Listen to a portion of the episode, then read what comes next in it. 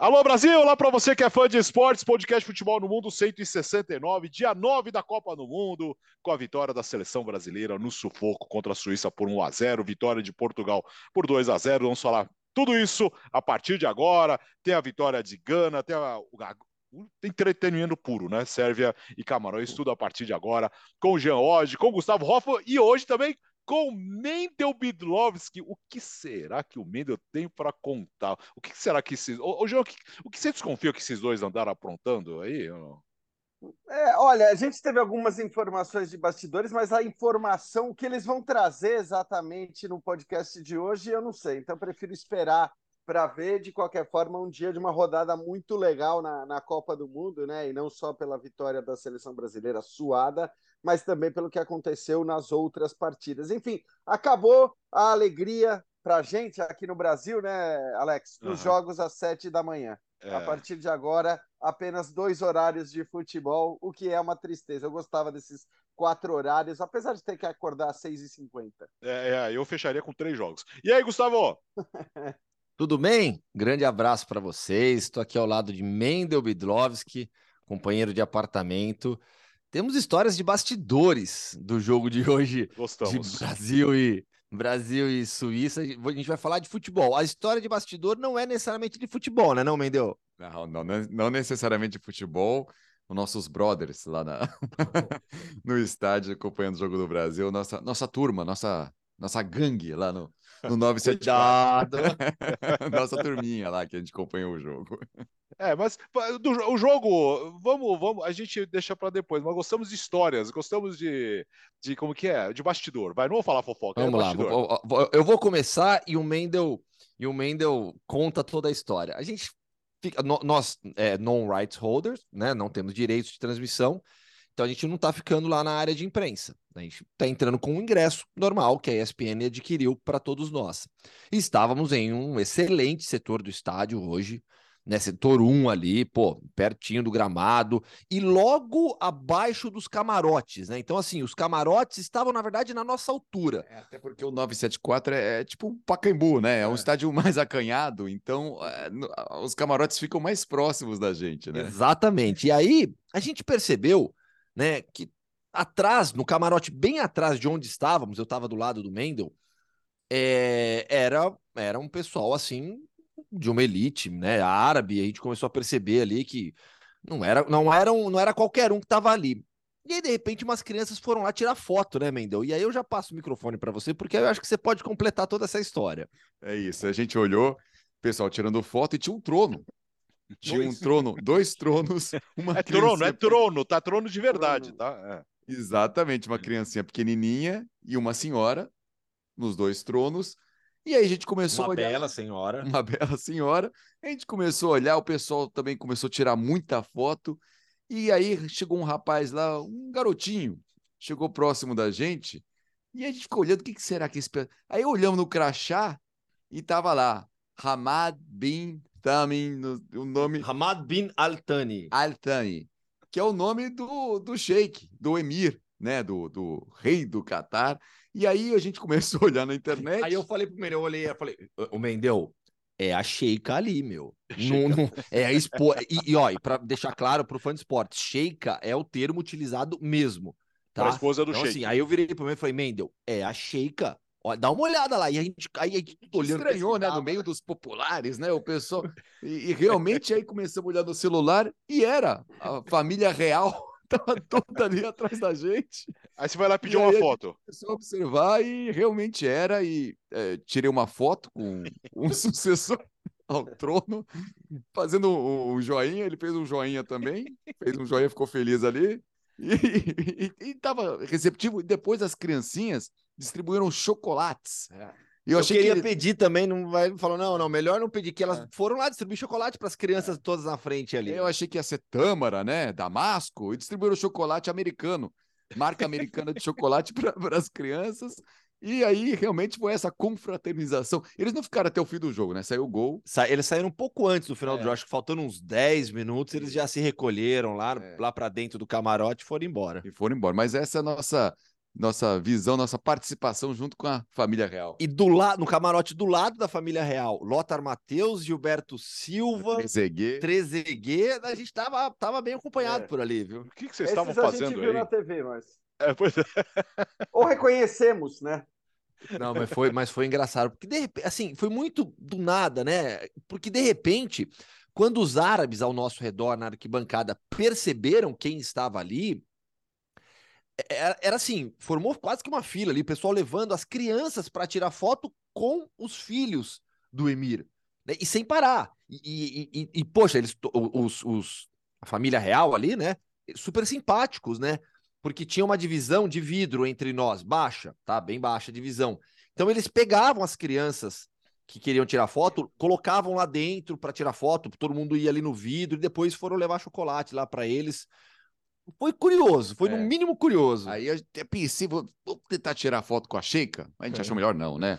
Deixa, deixa a Não, Sheikha. melhor não. Ela tava vendo tudo. Não. É, ela tava ali observando, tava feliz ali naquele. E o, e o, e o garotinho, o que tava no trono, o filho mais velho que eu tirei foto, não tava no trono. Não. Quem tava no trono é um garotinho de quê? uns sete, Seis anos, seis, é, sete anos. Tava lá todo imponente no, no trono dele, ao lado da, da Sheikha.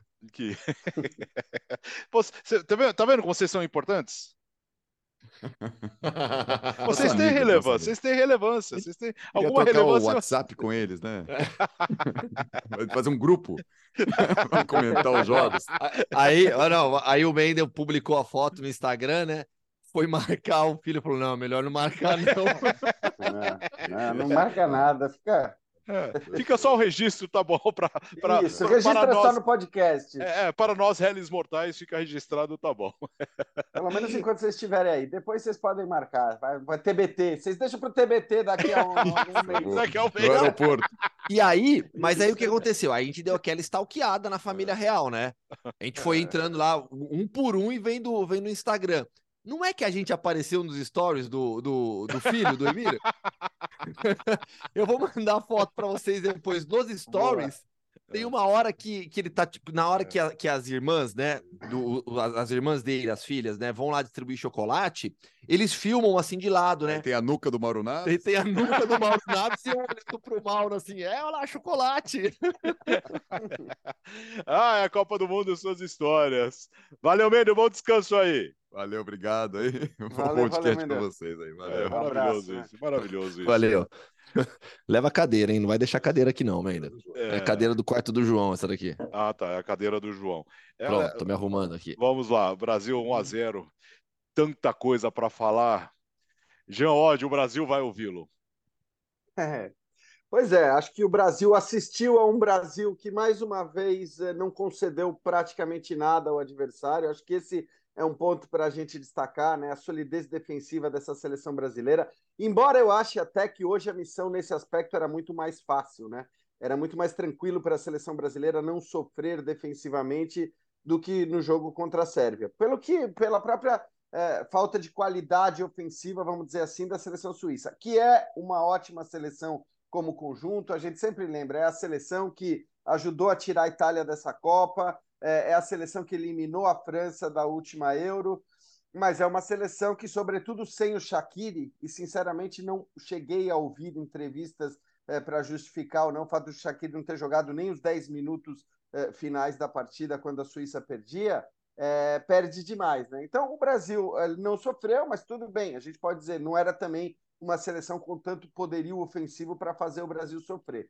É, o primeiro tempo achei que foi muito parecido com o primeiro tempo que a gente teve na estreia diante da Sérvia. A diferença é que o segundo começou um pouco pior, né? Porque a Suíça chegava até um pouco mais, não foi o Brasil que começou é, pressionando, chegando e tudo mais.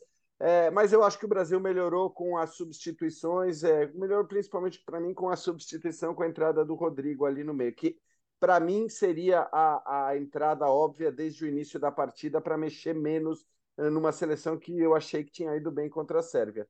É, então, o Rodrigo, inclusive, participa do gol do, do Casemiro. Foi uma seleção que não foi brilhante, mas, de novo, eu acho que, às vezes, é, numa Copa do Mundo, num torneio curto, de sete jogos no máximo, o mais importante é você ser um time sólido, um time consistente, um time que não sofre, um time que sabe jogar bem, tanto se defendendo como atacando, do que dar um espetáculo na fase de grupos e de repente chegar nas oitavas ou nas quartas e cair numa, numa má atuação defensiva. Então, eu acho que, sob a perspectiva de olhar para frente, de dizer, bom, onde o Brasil pode chegar, eu acho que foi, de novo, uma demonstração de força da seleção do Tite. Mas que o Tite na escalação errou, errou, né, Gustavo? Para mim, não, sim. não deu certo. Para mim, sim. Não, não, não deu certo. A ideia de jogo, que a leitura de jogo que a comissão técnica fez, é, não foi o que aconteceu. É, assim como não tinha sido contra a Sérvia. É, a comissão técnica imaginava dois centroavantes, isso não aconteceu, e a gente batia nessa tecla que não deveria ser assim. Eu achava que, ou falávamos pelo menos, olha, se eu fosse técnico da Sérvia, eu não escalaria dois centroavantes, colocaria mais um homem no meio-campo. Foi assim que montou o time do Dragan Stojkovic. É, eu, eu achei estranho mesmo, no, no, ali na coletiva, por exemplo, César Sampaio falar em meio de campo cerebral, né, da, da Suíça. Eu, eu, eu é. parei para pensar e falar: será que eu tô maluco? Esses últimos seis, sete jogos que eu assisti da Suíça, além de tudo que a gente já acompanhava, eu não vejo isso, não consigo ver. E aí, quando a gente soltou a informação ontem também da escalação do Brasil com Militão e Fred, eu ficava pensando, não se justifica, não se justifica pelo adversário. Se contra a Sérvia, que é um adversário mais forte ofensivamente, o Brasil foi com uma escalação mais ofensiva, por que contra a Suíça foi com uma escalação mais teoricamente defensiva e passa muito pela ideia do Fred no meio-campo, adiantando o Paquetá? E se provou realmente uma, uma, uma ideia de jogo traçada que não funcionou. Estou é, plenamente de acordo com o Jean. Eu acho que o jogo teve um roteiro parecido com o primeiro. De um primeiro tempo onde as coisas não encaixaram, não funcionaram para o Brasil ofensivamente, o adversário plantado defensivamente, se, é, se segurando, aguentando, resistindo muito bem, sem ser seriamente ameaçado. E aí, pro segundo tempo, com ajustes, as coisas mudam. O ajuste do Brasil começou já no intervalo, com a entrada do Rodrigo que deveria ter sido titular. Vamos falar isso de maneira bem clara? Uhum. Deveria ter sido titular na vaga do Fred. Paquetá ao lado do Casemiro e o Rodrigo na frente. E, e, eu não consigo ver a seleção brasileira sem o Neymar com o Rodrigo no banco. Para mim não faz sentido. Não faz sentido. Ainda mais. É muito mais isso, né, Gustavo, do que o. Porque eu acho que é, essa foi a questão. O, o tal erro na escalação que você diz, e o Alex também, acho que assim, é, é isso, né, para mim. É o Rodrigo não começar na vaga do Neymar, é, aí não mexe no Paquetá e não a lateral, porque com a escolha da lateral eu concordo. Também. Não, não. A lateral tem que ser o Militão. A polêmica da lateral é ter trazido o Daniel Alves. Porque, para mim, é muito evidente que eu, o reserva do Danilo tem que ser o Militão. Pela forma de jogo da seleção. Só que eu já, eu já nem eu já, eu já até cansei de falar dessa história do Daniel Alves nessas últimas horas, né? Mas enfim, é algo incoerente. A presença do Daniel Alves aqui não se justifica pelo que aconteceu nesse jogo contra a Suíça. Você não vai colocar, se você não colocou o Daniel Alves contra a Suíça, ah, você vai colocar contra Camarões. Talvez até coloque, mas contra Camarões, talvez ele rode mais o time. E aí colocaria de qualquer modo qualquer outro jogador, qualquer outro lateral reserva. Mas se você não colocou contra a Suíça, se precisar, você vai colocar contra, sei lá, Uruguai nas, nas oitavas? Contra a Espanha nas quartas? Não vai. É. Não vai. E, e, até isso é uma dúvida, né, Gustavo? Eu estava pensando nisso justamente. Bom, normal seria Daniel Alves agora jogar contra Camarões, com o Brasil é, classificado, praticamente líder do grupo e tudo mais. É, seria o normal. Por outro lado, é, ele tem um jogador que é uma alternativa para a lateral direita e que não está é, é, vamos dizer, tão entrosado jogando nessa posição de lateral direito com seus companheiros, né? Como outras peças. Então, por outro lado, você poderia ter a coisa de dizer, não, mas vamos colocar o Militão mais uma vez, porque pode ser que eu precise dele ainda nas oitavas, tal. Agora, é claro, se ele mudar o time todo também, aí não adianta pôr o Militão para se entrosar com reservas é. que não serão seus companheiros nas oitavas de final. Depois a gente pode até entrar já um pouco nesse time, né, vai, que vai ser trabalhado, mas só para completar sobre seleção brasileira. Rodrigo, para mim tem que ser titular. E, e, e, e, vou além. Se o Neymar voltar, ou quando o Neymar voltar, é para discutir Rodrigo titular pelo lado direito no lugar do Rafinha. Não que o Rafinha esteja mal. Eu acho que o Rafinha sofre no primeiro tempo porque a seleção brasileira vai mal no primeiro tempo. E só e aí, joga do lado esquerdo. ajusta, começa a melhorar, esquerdo. ele sai. Uhum. Né? É. E então, quando, assim. E quando vem para vem o lado direito, foram as duas chances que o Brasil teve. Sim, não. O Rodrigo, então... para mim, tem que ser titular da seleção brasileira.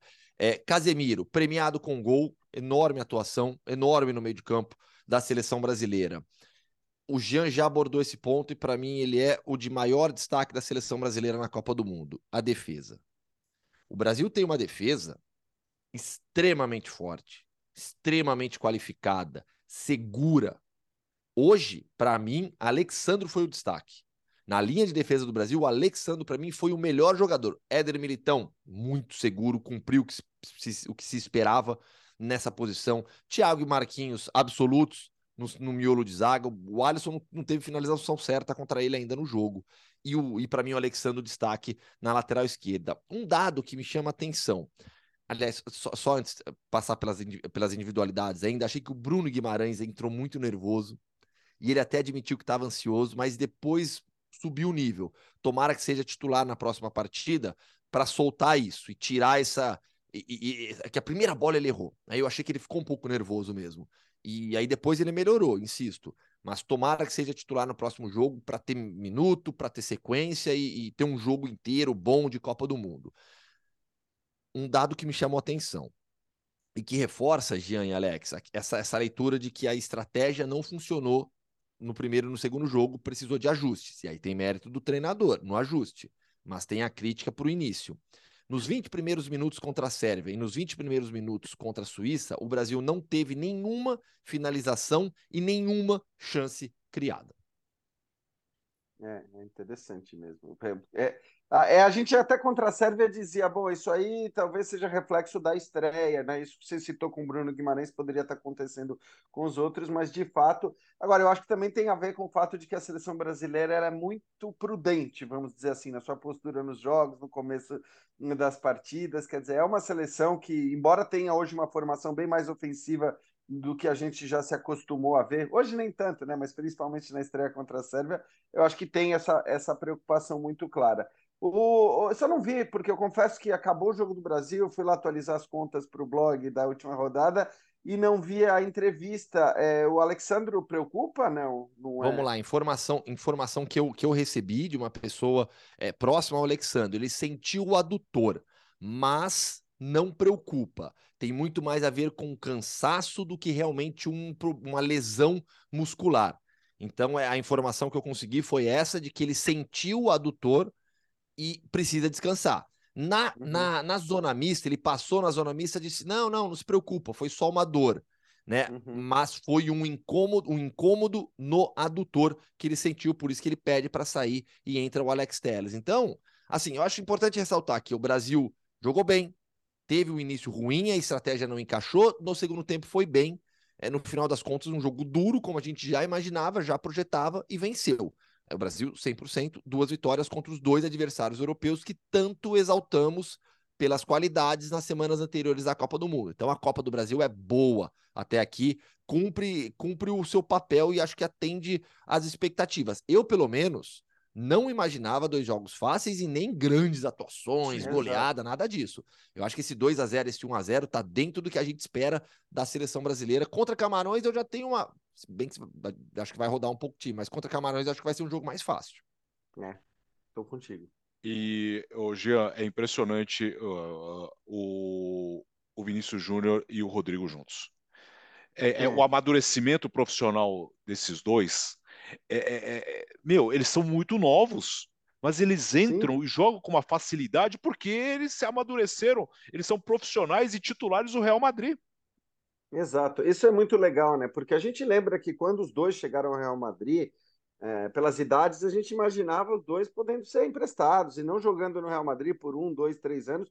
A verdade é que eles entraram, né? O, o Vini, principalmente, acho que por, por força das circunstâncias e de um momento ruim do Real naquele, naquela época, acabou se tornando rapidamente titular, mostrou qualidade e hoje é um jogador indiscutível. É engraçado que acho que assim, isso vale evidentemente para a Copa do Mundo de maneira geral. A gente tem uma Espanha recheada de jovens jogadores, a gente tem, eu acho que, uma média de, de auge dos jogadores de futebol é, mais baixa hoje do que a gente teve em outros momentos, quando a gente dizia que o auge dos jogadores de futebol era aos 27, 28 anos.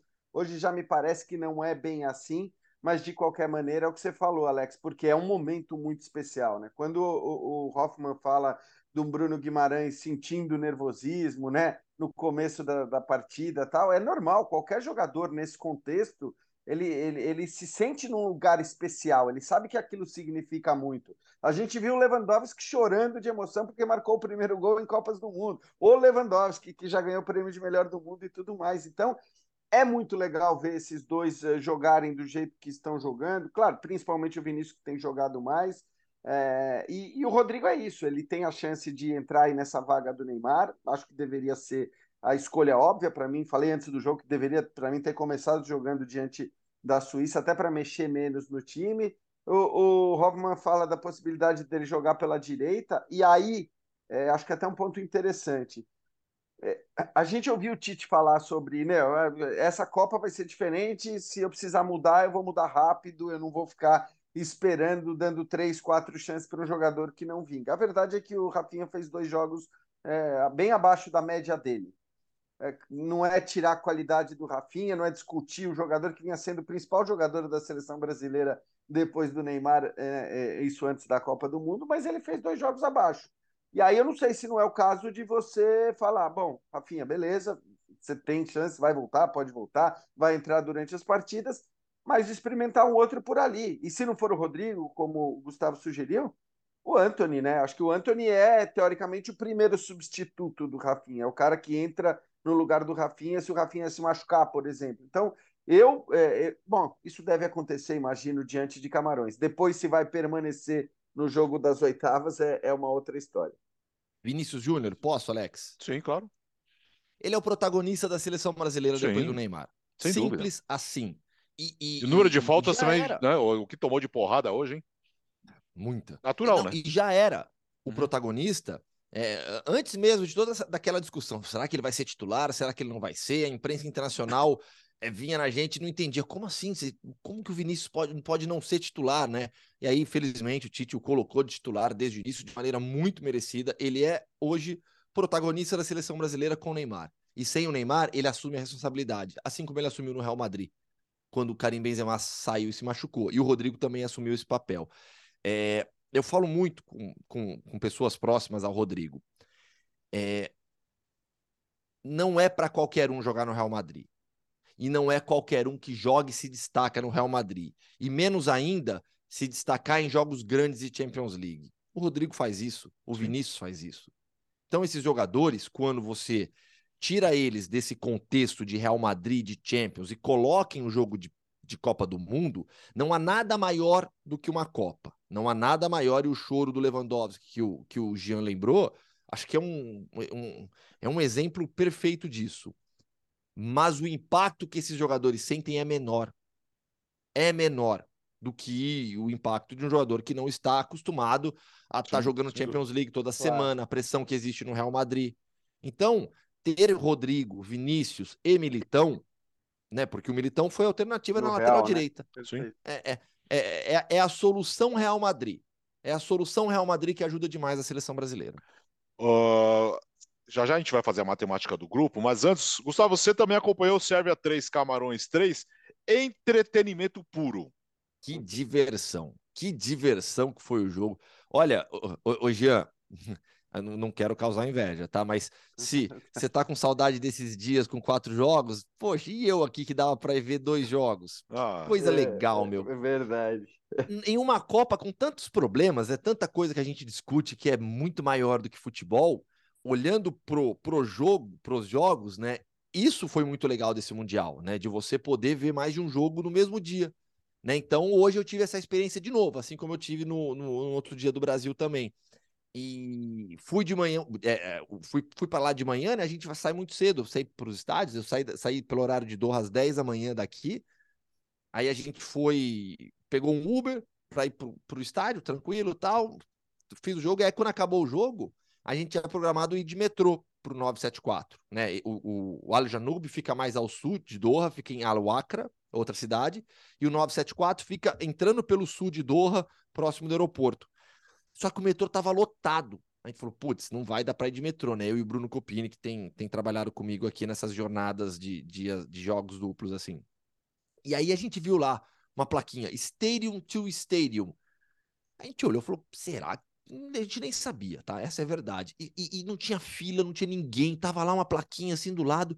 A gente foi lá, vai pro estádio 974, vai, tá aqui, é um busão. 20, não, 20 minutos, o ônibus com ar-condicionado, tranquilo, sentado assim, de boa. Fui trabalhando ainda, publicando algumas coisas tranquilíssimo, né? E tá, só que tava meio escondido. Eu acho que o torcedor não viu, porque é ônibus de torcida, não é ônibus para imprensa. Ah, isso Era que eu ia perguntar. É, não, ônibus de torcida. Torcedor normal. Tava eu, o Bruno Copini comigo e mais uns cinco torcedores que, que, que viram isso e foram. Aí cheguei rapidão no estádio. Mas sobre Camarões e, e, e Sérvia, entretenimento puro, emoção do início ao fim, uma diversão o jogo. A festa da torcida camaronesa é espetacular. Acabou o jogo, até fiz algumas imagens bem legais os camaroneses comemorando, cantando, dançando. É, é uma vibe, é um clima assim diferente, é muito, muito, muito gostoso ser um jogo com, com seleções africanas. Né? Foi o segundo que eu fui com Camarões, na estreia já tinha sido assim contra a Suíça também, só que hoje eles ganharam, é, empataram, empataram, desculpa,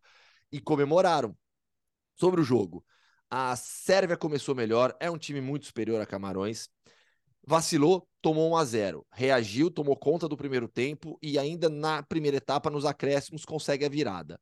Volta para o segundo tempo em cima de Camarões, dominando o jogo, serve num 4, desculpa, num 3-4-2-1 com um centroavante, o Mitrovic, é, Milinkovic Savic e o Tadic jogando atrás do Mitrovic, Kostic de volta, Brasil tem que ficar muito feliz que o Kosti não jogou. Faz uma falta para a Sérvia absurda, absurda. Givkovic muito bem na direita, o Kosti muito bem na esquerda.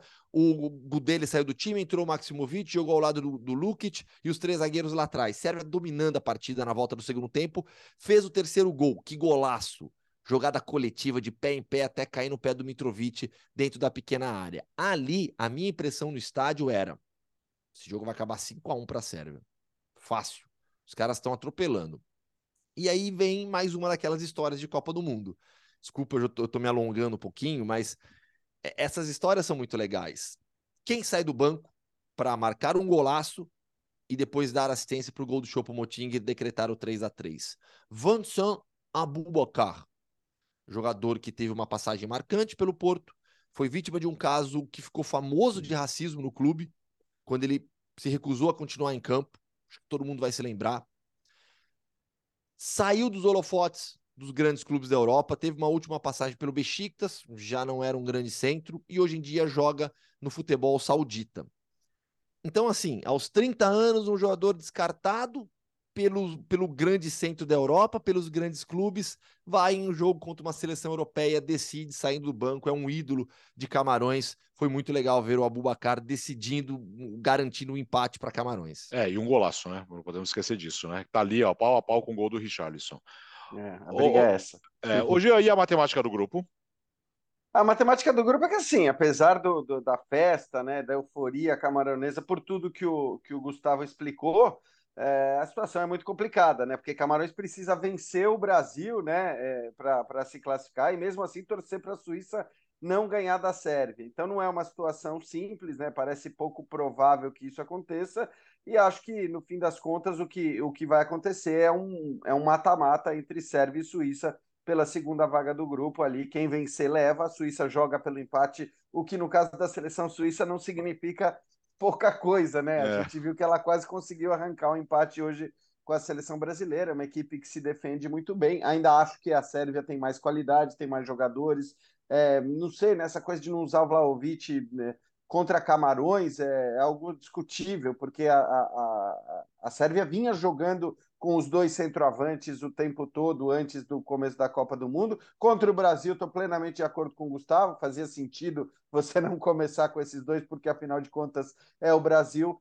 Contra Camarões, é, provavelmente eu acredito que ele tem uma questão física, porque ele trazia uma questão física ali da Juventus, e, e se não for por isso, realmente não se justificaria hoje não ter começado com esses dois, até porque o Vlahovic é, é, o cara até mais técnico, né, do que o Mitrovic, que é o centroavante, centroavante, fazedor de gols absurdo, mas o Vlaovic é mais jogador tecnicamente falando. Decisão do. Correção? Diga. Tá, diga. Eu confundi o caso do, do, racismo no Porto, foi com o Marega. É. Com o Mariga, é verdade. É com o Mariga, é com o Mariga, é verdade. Como, como, você não costuma errar, eu fiquei quieto. Não, de maneira alguma. Eu confundi, confundi. Mas, mas isso eh, em nada muda a história do, do, do Abubacar, de, relegado do, dos grandes centros europeus, hoje no futebol saudita e ter, ter resolvido o jogo contra uma equipe europeia. Bom, decisão na sexta-feira, o Brasil joga às quatro horas da tarde, as duas partidas às quatro horas da tarde desta sexta-feira. E no outro grupo, no grupo H, que jogo Portugal e Uruguai. Por que, que o Arrascaeta não joga, não, não, começa jogando? Meu Deus do céu, ele mudou o jogo, mas depois, com as mudanças de novo da seleção portuguesa, uh, uh, de alguma maneira segurou a seleção uruguai, mas um, mais um bom jogo da Copa do Mundo, Jean. Foi um ótimo jogo, era um dos jogos mais esperados dessa Copa do Mundo, pela tradição das seleções, pelo tamanho, pela qualidade técnica que tem as duas equipes, embora, claro, Portugal disponha hoje de muito mais talento do que a seleção uruguaia. Mas foi interessante, né? Eu acho que, primeiro, assim, olhando para o Uruguai, perceber que sim, o Uruguai tem possibilidade de criar, tem possibilidade de atacar, que o Diego Alonso tem um plano para jogar futebol e não só se defender, que ele incompreensivelmente não utilizou na partida contra a Coreia, que era uma partida, vamos dizer, menos complicada do que o jogo contra Portugal. Então, eu acho que depois das, eh, das substituições, da entrada do Arrascaeta e do Pelistri, que eu acho que nem precisava, assim, você podia até começar o, é, né, com o Arrascaeta, e aí não é brasileirada, tá? Acho que assim, a gente viu dentro de campo hoje e a gente viu diante da Coreia o quanto fazia falta um cara com mais capacidade criativa naquele meio campo. É, e, e, de fato o Arrascaeta mostrou que ele pode fazer a diferença começando jogando. Aí, bom, é, eu acho que no fim das contas até Portugal consegue depois o segundo gol num pênalti muito discutível é, e, e, ali no segundo gol o Uruguai morre. Então tudo aquilo que estava acontecendo a partir do momento das substituições deixou de acontecer muito mais por uma questão psicológica do que por uma questão técnica ou tática. Ali o jogo morreu. Mas é interessante ver que sim, o Uruguai pode e sabe jogar futebol se precisar. E vai ter que fazer isso diante de Gana. É, Portugal, é, para mim, é aquela história. Portugal é assim, ela continua sendo uma seleção, para mim, aquém do seu potencial, aquém da sua qualidade, coletivamente falando mas ela conta com jogadores de altíssimo nível, né? Com o Rafael Leão, se dá o luxo de manter o Rafael Leão no banco, mesmo tendo entrado e feito gol no primeiro toque que deu na bola no, no jogo de estreia, e de novo contou com uma excepcional atuação do Bruno Fernandes, né? Esse tem sido o grande nome, o grande cara da seleção portuguesa na Copa do Mundo até aqui. O gol foi até engraçado, né? Porque de fato todo mundo, o Ronaldo comemorando lá, como, é. todo mundo tinha certeza que a bola tinha batido nele, embora a gente não visse. Mas aí um replay, dois, três, quatro, fica muito claro que a bola entrou diretamente. É, embora é, raspou em alguns do... fios de cabelo, no máximo. Tá, é, no máximo. Mas acho que assim, o, o movimento do Ronaldo, inclusive, pode Era ter influenciado para que a bola entrasse, né? Mas, mas o gol foi do Bruno Fernandes, para mim, o grande nome da seleção portuguesa. Como jogou mundial até aqui. Como jogou hoje. E vai, Nossa, ter, um, e vai, ter, um, vai ter um joguinho com com pouca, com pouca é, é história em Copa do Mundo para acontecer, né? Pouca é. no sentido assim, não é larga a história, realmente. É, é isso, é pouca mesmo, mas é, intensa. É, exato, obrigado, Jean, obrigado, né? Esse Gana e Uruguai na última rodada, que Nossa coisa de senhora. maluco. É, e, é, coisa de maluco. É, primeiro que foi muito legal também Coreia e Gana, tá? Esse 3 a 2 é, fundamental é, de Gana é, para chegar nessa condição de vantagem no time é, jogo. Gana fez 2 a 0 tomou um empate 2 a 2 depois fez 3 a 2 muito legal. Os jogos hoje foram bem legais. 3 a 2 e agora Gana na matemática, né? É, hoje já é o segundo. Se vencer, ele uh, vai enfrentar o Brasil nas oitavas de final, né, Gê? É isso aí. Gana, até mesmo no caso de, de um empate, né? Se... Sim, sim, sim. Agora, eu fiz e... tanta conta, né? Que... Mas é isso. É, se empatar, é, não, ela se fica empatar... com a vaga caso a, então, a Coreia não derrote o Uruguai. Exatamente. Por mais de um gol de diferença, né? Porque aí tem a questão dos gols também. Então, assim, é. na verdade, Gana. É, por isso que vai ser muito legal o jogo. Acho que quando o Gustavo fala você precisa. São duas seleções que precisam vencer e, eventualmente, até se preocupar com o saldo de gols, dependendo do, do, do resultado da Coreia. Né? Portugal já está classificado. É claro que, assim, a tendência. A gente não sabe o que Portugal vai fazer também. Se Portugal mexer muito o seu time, per, pode perder da Coreia. Acho que essa coisa de olhar para Portugal e Coreia e dizer, ah, ali é tranquilo, Portugal vai levar né, com tranquilidade esse. Não é o que a gente tem visto. Quer dizer, Portugal tem dependido muito das suas individualidades e resta saber se essas individualidades vão jogar ou não, estando Portugal numa situação bem mais confortável. É... E se não jogarem, a Coreia não, não foi desprezível hoje. Para mim, ela até jogou é, em mais momentos melhor do que a seleção ganesa. Eu acho que, que a Coreia poderia, inclusive, ter vencido esse jogo. Então, é algo. E, e ó, sem o som jogar bem. O som não está fazendo uma grande Copa do Mundo. Então vai que esse cara está inspirado no, no, dia do jogo contra Portugal, Portugal com time misto. Não dá para saber o que vai acontecer realmente nessa última rodada. É, fica claro que o, o, o som parece que fica procurando Harry Kane no campo, né? Aí olha para o lado e não, não, não vai tem, achar. É, é. O, o, é a mesma situação é, que tem. Eu, eu, eu, tenho falado tanta gente aqui, o pessoal chega para mim em relação à Alemanha. Ah, não, agora na última rodada, a Alemanha ganha da Costa Rica se classifica. Todo mundo, todo mundo esqueceu de 2018 já, né? Sim. Da, é, a, mas... Basta. Era mesmo discurso. Ah, Alemanha e Coreia do Na Sul. Na última altura, imagina. A Alemanha ganha da Coreia do Sul, imagina. Mas a, a, Costa Rica tá, me parece talvez a seleção mais frágil dessa Copa, né, Gustavo? Eu acho que assim, a, a Costa Rica, de fato, pelo que a gente. Não é uma vitória sobre o Japão, foi um negócio que. É, tipo, é... Caiu do céu. É, é culpa do Japão. da Coreia, que eu acho que está jogando bem em vários momentos da, da Copa. É que eu só acho que essa Copa. Assim, ela tem capacidade de tem, aprontar muito. Né? né? E do jeito que a Alemanha tá, sabe, tem tantos problemas, eu não descarto mais nada. Então, a matemática é muito simples. Portugal se, bom, já está classificado, falta só confirmar a primeira colocação. Aí é o seguinte: se a Coreia vencer, né, já ela vai a quatro pontos. Gana e Uruguai se empatarem, uh, imaginando que a Coreia vença por, pelo placar mínimo, nós já vamos ter o mesmo saldo. Isso. É, mas aí hoje você tem a vantagem dos, dos africanos de mais três, né? Exatamente. nos gols marcados. É, é, assim, na verdade. A é Coreia é precisa assim, vencer por 2 a 0 Isso, a Coreia precisa vencer por 2 a 0 se ela quiser. E claro, torcer para que Gana Sim. não vença, né? É essa Sim. coisa. A Coreia. Se, se, ah, vou até, porque eu tô, como eu fiz no blog, se vencer, se empatar ou se perder de todos os times, eu vou ler para você aqui. Coreia do Sul, se vencer, se classifica caso o Uruguai não vença a Gana por uma diferença de dois gols a mais do que a vitória coreana. Sim. Né?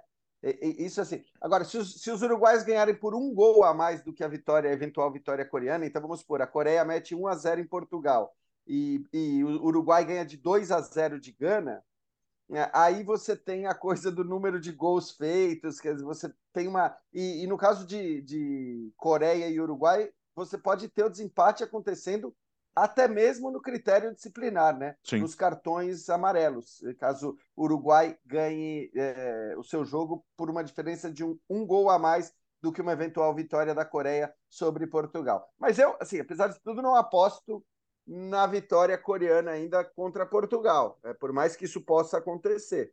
É, então, teoricamente, o Uruguai precisa ganhar de Gana para ter Sim. enormes chances de avançar. Acho que é isso. E dá para ganhar, viu? É, dá para ganhar. Precisa acertar esse time. O segundo tempo mostrou que dá para ganhar.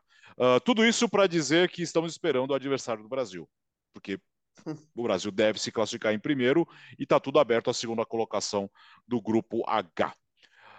Que mais, senhores? Que dia, hein? É, acho que assim, só a boa notícia para o Brasil, né, é que de fato, porque está claro que Portugal, até pela qualidade técnica dos seus jogadores, é a seleção mais forte. Pode não ser coletivamente é, elogiável, mas ela é a seleção mais forte. Então, tudo indica que Portugal vai ser primeiro, né? não deve de fato perder essa primeira colocação. Então, é, já é bom para o Brasil saber que não vai pegar Portugal nas oitavas, que deve pegar, sei lá, no pior dos casos, olhando para tradição, né, para camisa e até mesmo para a qualidade dos jogadores. No pior dos casos, pega o Uruguai.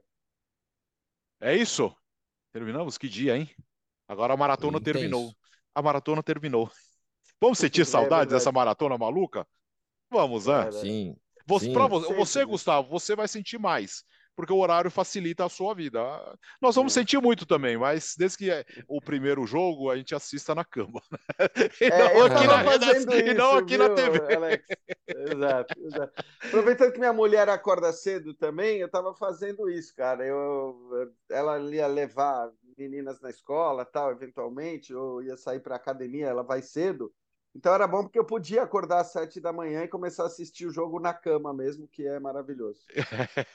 e o Gustavo começa a assistir meio-dia, uma hora da tarde. É, mas é. a vida Agora, é mais fácil. Nosso horário é esse. É, nosso horário é esse, meio-dia e quatro.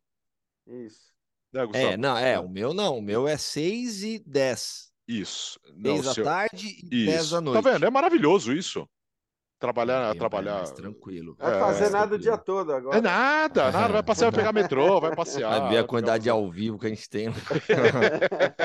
e para as outras ESPNs também, não, não podemos esquecer também. disso. Daqui, ó, terminando aqui, eu vou agora para o estúdio, para um dos estúdios da ESPN aqui em Doha, para fazer uma para fazer um programa da ESPN Deportes. É isso, porque é nesse momento que nós gravamos, são 7 horas da noite, 8, 9, 10, 11, 12. Já é, já é uma da manhã? Já é uma da manhã aí? É. E você é, vai ainda vai trabalhar?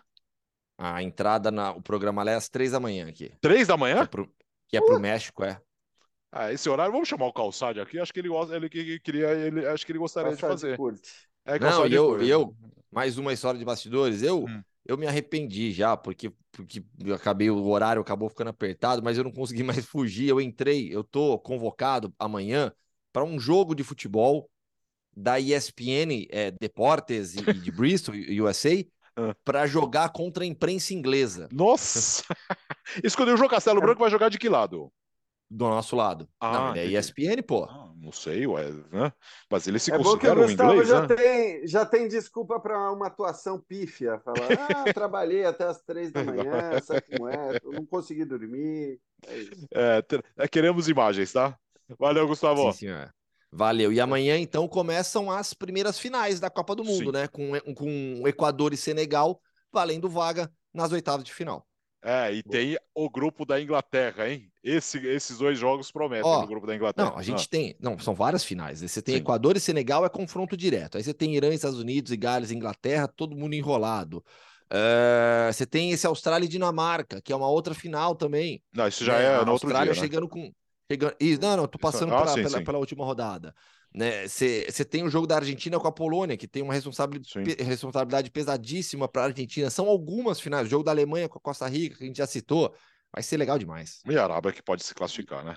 E Olha serve Suíça, hein? Sim, serve é Suíça. É Olho nesse jogo, porque de todos aqui, a gente tem essa carga é, esportiva de Gana Uruguai, ainda mais com a presença do Luiz Soares tem a carga histórica de um, de um Gales e Inglaterra, Irã e Estados Unidos, que é um jogo também que tem muita história por trás, mas não é um jogo inédito, né, também. Se bem que esse que você está, esse serve Suíça, também não é inédito, teve na outra Copa. Sim.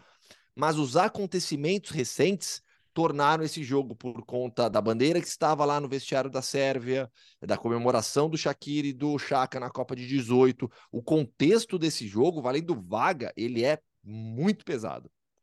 Valeu, Gustavo. Valeu, grande abraço. Jean, volte sempre. Está sempre aqui, você é da valeu. casa. Valeu, valeu. Valeu, Alex. Um abraço, valeu. um abraço, Gustavo. Até mais. Podcast Futebol no Mundo 169, dia 9 da Copa do Mundo. Terminou a maratona, mas a Copa do Mundo está só começando amanhã. Tem mais. Valeu!